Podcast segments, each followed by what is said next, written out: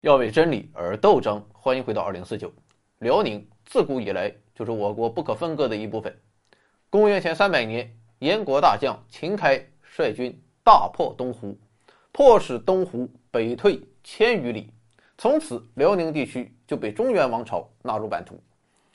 到秦汉时期，帝国就在此处设立了郡县，以辽河为分界线，东为辽东郡，西为辽西郡。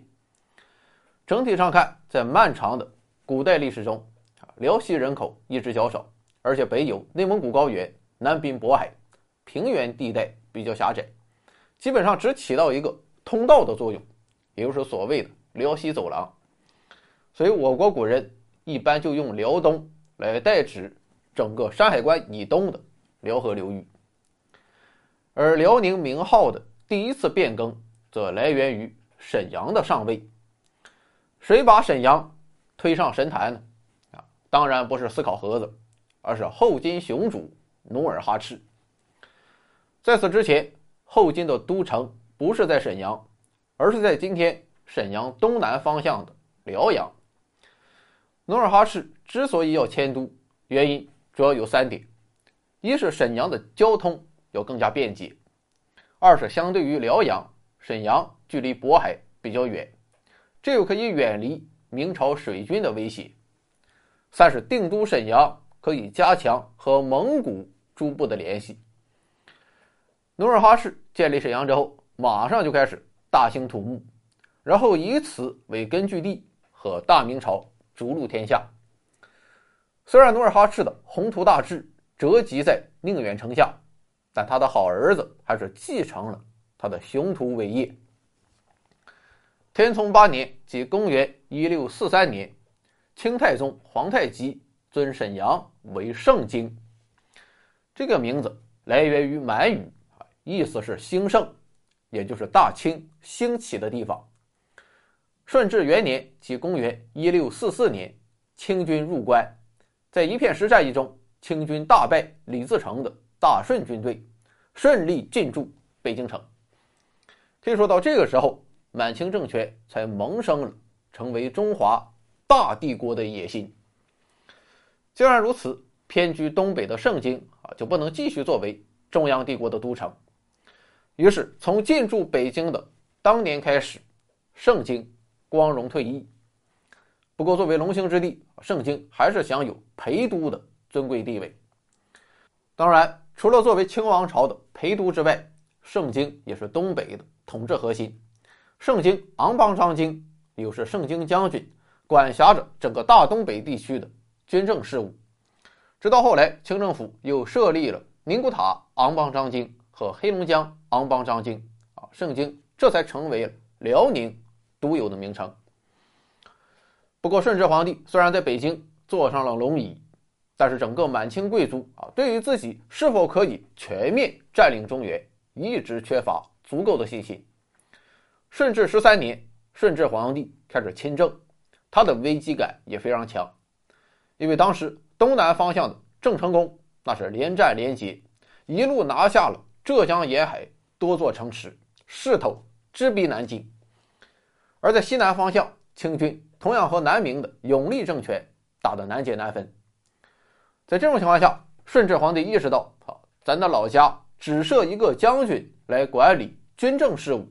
这是远远不够的，还必须在东北发展经济，管理民生，以保证万一某一天敌人逆风翻盘啊，哥们儿我还有一个过得去的老巢。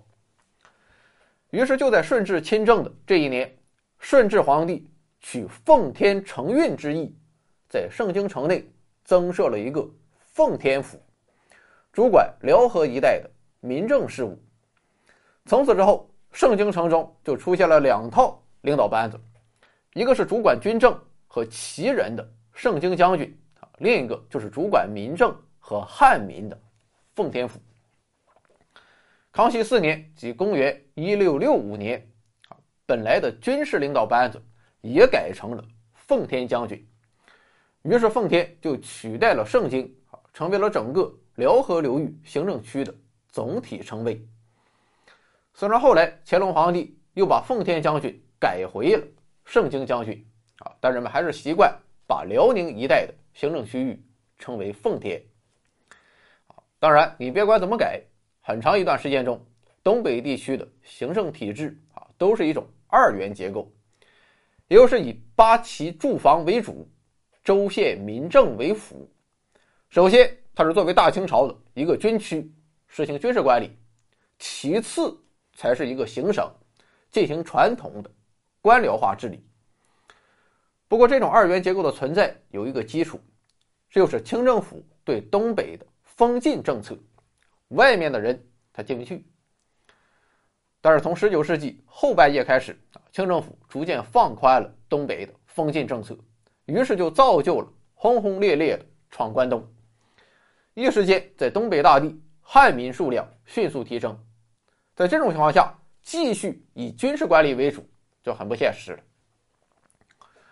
而促使东北行政体制最终发生改变的，则是庚子国变。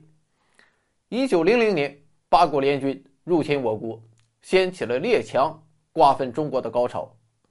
其中的沙皇俄国更是野心勃勃，妄图将东三省变成所谓的“黄俄罗斯”。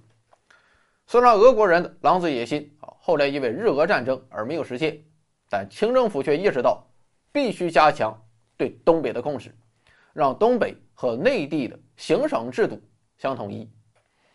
于是，在光绪三十三年。即公元一九零七年，清政府改盛京将军为东三省总督，徐世昌任第一任总督，同时增设奉天、吉林和黑龙江三省巡抚。至此，东北三省全面完成了行政化改革，奉天省正式成为今天辽宁地区的官方称谓。清末民初，东北一片动荡。最后，马匪出身的张作霖异军突起，先是在一九一六年成为奉天督军，然后在一九一九年统一东北三省，并被北洋政府任命为东三省巡阅使，成为了事实上的东北王。而在张作霖崛起过程中啊，奉天省及其省会奉天府一直都是张作霖的核心根据地，不论是大帅府还是主要的军政机关。全都集中在奉天府，所以张作霖的这一派军事力量就被称为奉系军阀。不过，随着北伐战争的节节胜利，独霸一方的东北军阀必将成为过去式。一九二九年，张学良宣布东北易帜，南京国民政府在形式上完成了全国统一，形式的统一也是统一，所以具有明显帝王色彩的。奉天这个名字啊，显然不能被南京方面所接受。就这样，南京国民政府取辽河两岸永远安宁之意，改奉天省为辽宁省，并将奉天府改为沈阳市，辽宁一名由此诞生。